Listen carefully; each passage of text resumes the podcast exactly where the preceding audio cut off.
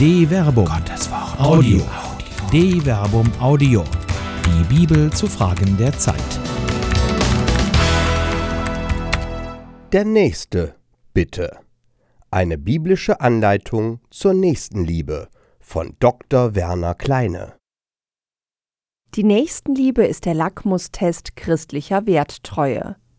Gerade deshalb gleicht sie einem Stachel im Fleisch derer, die eine christliche Leitkultur beschwören. Sie ahnen, dass es bei der Nächstenliebe nicht um Lippenbekenntnisse gehen kann. Das hängt mit der Liebe an sich zusammen, die den Menschen immer ganz fordert, in welcher Form auch immer, sei es als Philia der freundschaftlichen Verbundenheit, sei es als Eros der leidenschaftlich begehrlichen Liebe, sei es als Agape der göttlichen Dimension der Liebe, die sich eben auch in der Nächstenliebe ausdrückt. In der Liebe gibt es keine Kompromisse, faule schon gar nicht.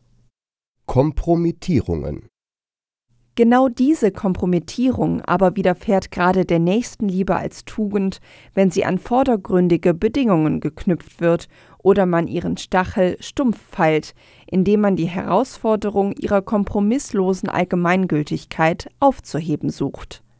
So reklamiert der kirchenpolitische Sprecher der AfD-Bundestagsfraktion Volker Münz zwar für seine Partei einen christlichen Anspruch, stellt dann aber fest, dass die Bibel kein politisches Programm gebe, weshalb bestenfalls der einzelne Christ zur Nächstenliebe aufgefordert sei.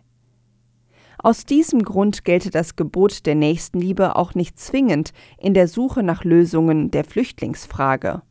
Es ist nur scheinbar christlich, grenzenlos flüchtende Menschen aufzunehmen, denn wir schaffen damit Probleme, die wir nicht mehr beherrschen können. Volker Münz fügt hinzu, dass es ihn verletze, wenn man ihm wegen seines AfD-Einsatzes das Christsein abspreche. Die Scheinbarkeit des Christlichen, das sich eben auch in der Hinwendung zu Flüchtlingen Ausdruck verschafft, im Übrigen redet niemand von grenzenloser Aufnahme flüchtender Menschen, ist ebenso eine eindeutige Kompromittierung des Störfaktors Nächstenliebe wie deren Konterkarierung in der Kontrastierung zur Nächstenliebe, wie der katholische Sozialethiker Wolfgang Ockenfels sie vornimmt, wenn er feststellt, Gewiss entspricht es der christlichen Moral, die vielfältigen Formen von Armut und Not zu überwinden, aber zuerst kommt die Nächstenliebe, dann die Fernstenliebe, und vor Gnade und Barmherzigkeit kommt die Gerechtigkeit. Ein unauslöschliches Prägemal. Die Nächstenliebe ist als Tugend jeder Christin und jedem Christen durch die Neugeburt in der Taufe unauslöschlich in die DNA christlicher Existenz als wichtigstes Gebot neben der Gottesliebe durch das Wort Jesu selbst eingeprägt. Als ein Schriftgelehrter Jesus fragt, Welches Gebot ist das erste von allen? Markus Kapitel 12, Vers 27. Antwortet dieser, das erste ist, höre Israel, der Herr unser Gott ist der einzige Herr. Darum sollst du den Herrn deinen Gott lieben mit ganzem Herzen und ganzer Seele, mit deinem ganzen Denken und mit deiner ganzen Kraft. Als zweites kommt hinzu, du sollst deinen Nächsten lieben wie dich selbst. Kein anderes Gebot ist größer als diese beiden. Markus Kapitel 12, Vers 29 bis 31. Wie sehr das Gebot der Nächstenliebe die christliche Ethik von Anfang an prägt, wird unter anderem daran deutlich, dass auch Paulus als ältester neutestamentlicher Autor auf sie verweist, wobei er sie sogar ohne die Gottesliebe exklusiv als Erfüllung des ganzen Gesetzes anerkennt. Denn das ganze Gesetz ist in dem einen Wort erfüllt, du sollst deinen Nächsten lieben wie dich selbst. Galater Kapitel 5 Vers 14. Dabei ist die Nächstenliebe keine christliche Erfindung. Jesus verweist hier lediglich auf ein Gebot der Torah, wobei auch dort schon der hohe Wert der Nächstenliebe hervortritt, wenn sie quasi unter den Schutz Gottes selbst gestellt wird. Du sollst deinen Nächsten lieben wie dich selbst. Ich bin der Herr. Levitikus Kapitel 19 Vers 18. Freilich findet sich die Nächstenliebe hier eingebettet in den Kontext des Volkes Israel. An den Kindern deines Volkes sollst du dich nicht rächen und ihnen nichts nachtragen. Levitikus Kapitel 19, Vers 18. Rechtfertigt das, also die Eingrenzung der Nächstenliebe auf einen völkischen Kontext, wenn er mittlerweile nicht mehr nur von AfD-Politikerinnen und Politikern vollzogen oder sogar noch weiter eingeengt wird, wenn die Nächstenliebe exklusiv auf familiäre Beziehungen eingeengt wird. So tut es jedenfalls der schon zitierte kirchenpolitische Sprecher der AfD-Bundestagsfraktion Volker Münz. Es heißt ja nicht allgemein Menschenliebe, sondern bewusst Nächstenliebe. Wem können wir und wem müssen wir helfen? Erstmal meiner Familie muss ich helfen, dann in meinem Umfeld, auch meiner Verwandtschaft. Und dann, je weiter es weg ist, desto schwieriger wird es natürlich. Es hängt also alles an der Frage, wer denn der Nächste überhaupt ist. Den Nächsten sucht man sich nicht aus. Die Frage nach dem, wer denn der Nächste sei, bildet den Ausgangspunkt für das Gleichnis vom barmherzigen Samariter, das im Lukasevangelium überliefert ist. Und siehe, ein Gesetzeslehrer stand auf, um Jesus auf die Probe zu stellen, und fragte ihn Meister, was muss ich tun, um das ewige Leben zu erben? Jesus sagte zu ihm Was steht im Gesetz geschrieben? Was liest du? Er antwortete Du sollst den Herrn deinen Gott lieben mit deinem ganzen Herzen und deiner ganzen Seele, mit deiner ganzen Kraft und deinem ganzen Denken und deinen Nächsten wie dich selbst. Jesus sagte zu ihm, Du hast richtig geantwortet, handle danach und du wirst leben. Der Gesetzeslehrer wollte sich rechtfertigen und sagte zu Jesus, Und wer ist mein Nächster? Darauf antwortete ihm Jesus, Ein Mann ging von Jerusalem nach Jericho hinab und wurde von Räubern überfallen. Sie plünderten ihn aus und schlugen ihn nieder, dann gingen sie weg und ließen ihn halbtot liegen. Zufällig kam ein Priester denselben Weg herab. Er sah ihn und ging vorüber. Ebenso kam auch ein Levit zu der Stelle. Er sah ihn und ging vorüber. Ein Samariter aber, der auf der Reise war, kam zu ihm, er sah ihn und hatte Mitleid, ging zu ihm hin, goss Öl und Wein auf seine Wunden und verband sie. Dann hob er ihn auf sein eigenes Reittier, brachte ihn zu einer Herberge und sorgte für ihn. Und am nächsten Tag holte er zwei Denare hervor, gab sie dem Wirt und sagte, Sorge für ihn, und wenn du mehr für ihn brauchst, werde ich es dir bezahlen, wenn ich wiederkomme. Wer von diesen dreien meinst du, ist dem der Nächste geworden, der von den Räubern überfallen wurde? Der Gesetzeslehrer antwortete, der barmherzig an ihm gehandelt hat. Da sagte Jesus zu ihm, dann geh und handle du genauso. Lukas Kapitel 10, Vers 25 bis 37. Auf den ersten Blick ist die Frage also leicht zu beantworten. Der Nächste ist immer der Mensch, der gerade situativ rein physisch am nächsten ist. Das kann natürlich die Familie sein, aber eben auch jeder andere Mensch, der gerade eben meinen Lebensweg kreuzt oder sich am Rand meines Weges befindet. Genau das sucht man sich nicht aus. Und das ist eine der Herausforderungen der Nächstenliebe. Bis hierher aber könnten sicher auch Volker Münz und Wolfgang Ockenfels, wenn auch möglicherweise schaudernd, zaudernd mitgehen, weiß man ja nicht, ob ein längst in Deutschland befindlicher Flüchtling gerade vor einem steht und um Hilfe bittet. Ihre Kritik an einem aus der Nächstenliebe gespeisten christlichen Moralismus bezieht sich freilich auch auf die Hilfe jenen gegenüber, die noch nicht physisch Nächste werden können, weil sie noch vor den Toren Europas stehen. Man will dann gerade verhindern, dass sie zu Nächsten werden, indem man die Grenzen schließt, Hilfesuchende zurückweist und zu weiteren drastischen Maßnahmen der Fernhaltung greift. Da die Fernstenliebe ja kein biblisches Gebot ist, wäre das alles ja moralisch gerechtfertigt. Sehen und hingehen.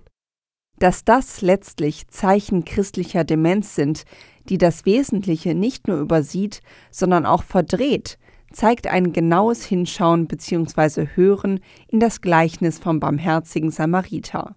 Der, der unter die Räuber fiel und nun halbtot daliegt, liegt zwar am Rand des Weges, aber nicht auf dem Weg. Man kann den Blick gut abwenden und mit einer guten Begründung seiner Wege ziehen, wie es der Priester und der Levit tun. Beide werden nur allzu gute Gründe haben, um nicht zu helfen. Der Text erwähnt sie zwar nicht, aber es ist kein Zufall, dass ein Priester und ein Levit erwähnt werden, also zwei Personen, die für den Kultdienst zuständig und sicher hoch angesehen sind. Die Berührung mit dem Halbtoten und seinem Blut könnte sie unrein machen. Eigenschutz geht eben immer vor Fremdenhilfe, denn der Halbtote ist für sie ein Fremder. Anders dagegen der Samariter geschenkt, dass er in der Zeit, als Jesus das Gleichnis kurz nach seinem Aufbruch aus Galiläa nach Jerusalem verkündet, als Feind galt. Ein Feind, der jetzt zum Vorbild wird. Viel interessanter ist das, was nun geschieht.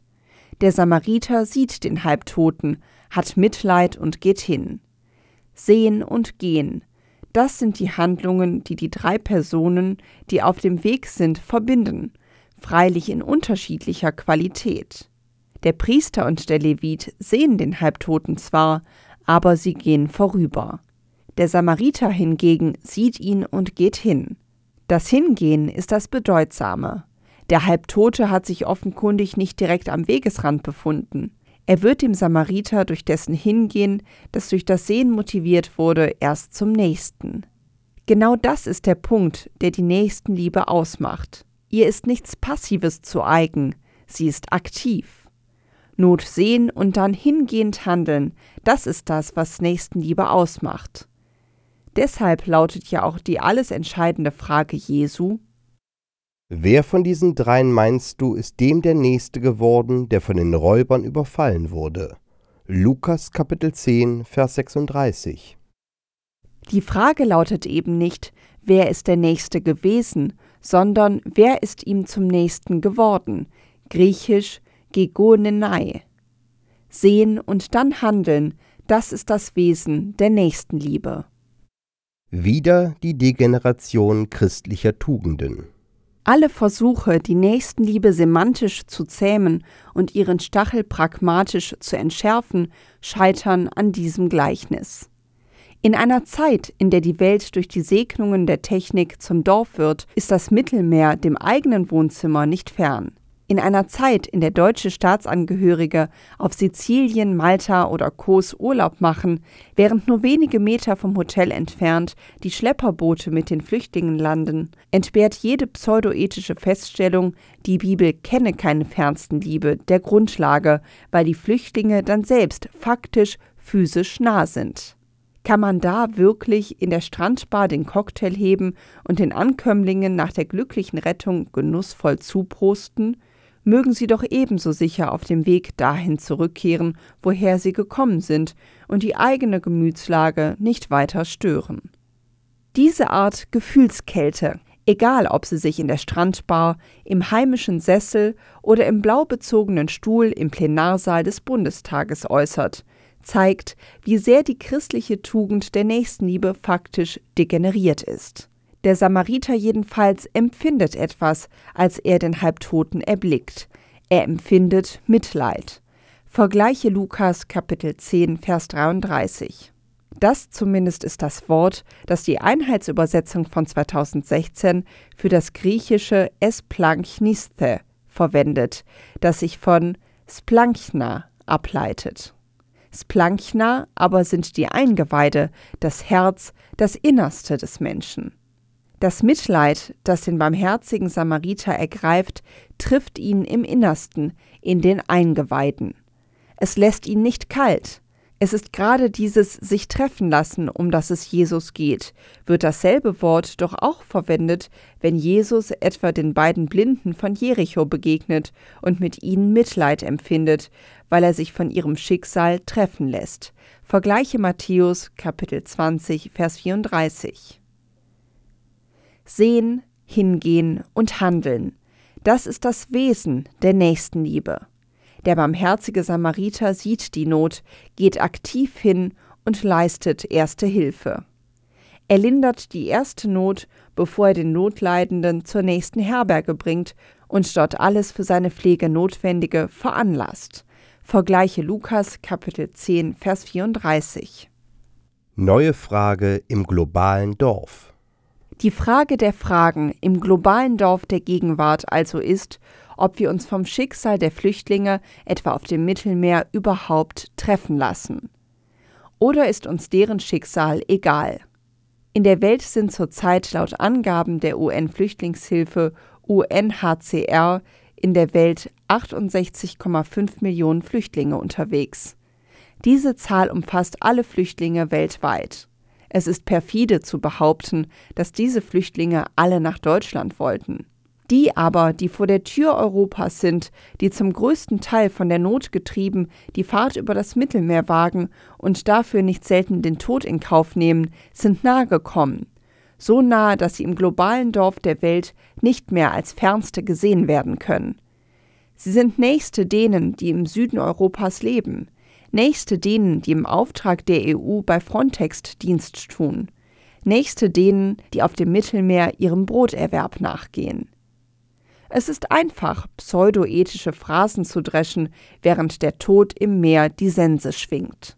Christlich hingegen wäre es zu sehen, dass dort Halbtote sind, sich von ihrem Schicksal treffen zu lassen und hinzugehen, um zu Nächsten zu werden. Wollt ihr Satten wirklich beim Bier im Familienkreis zu Helden werden? Das Land der Dichter und Denker hat andere Typen verdient, das christliche Abendmahl zumal, denn wer der Nächstenliebe den Stachel ziehen will, kompromittiert die christliche DNA. Nun gut, wenn die christliche Nächstenliebe linksgrün versifftem Hypermoralismus entspricht, dann rufe ich gerne, der Nächste bitte. Ich bin nämlich Christ.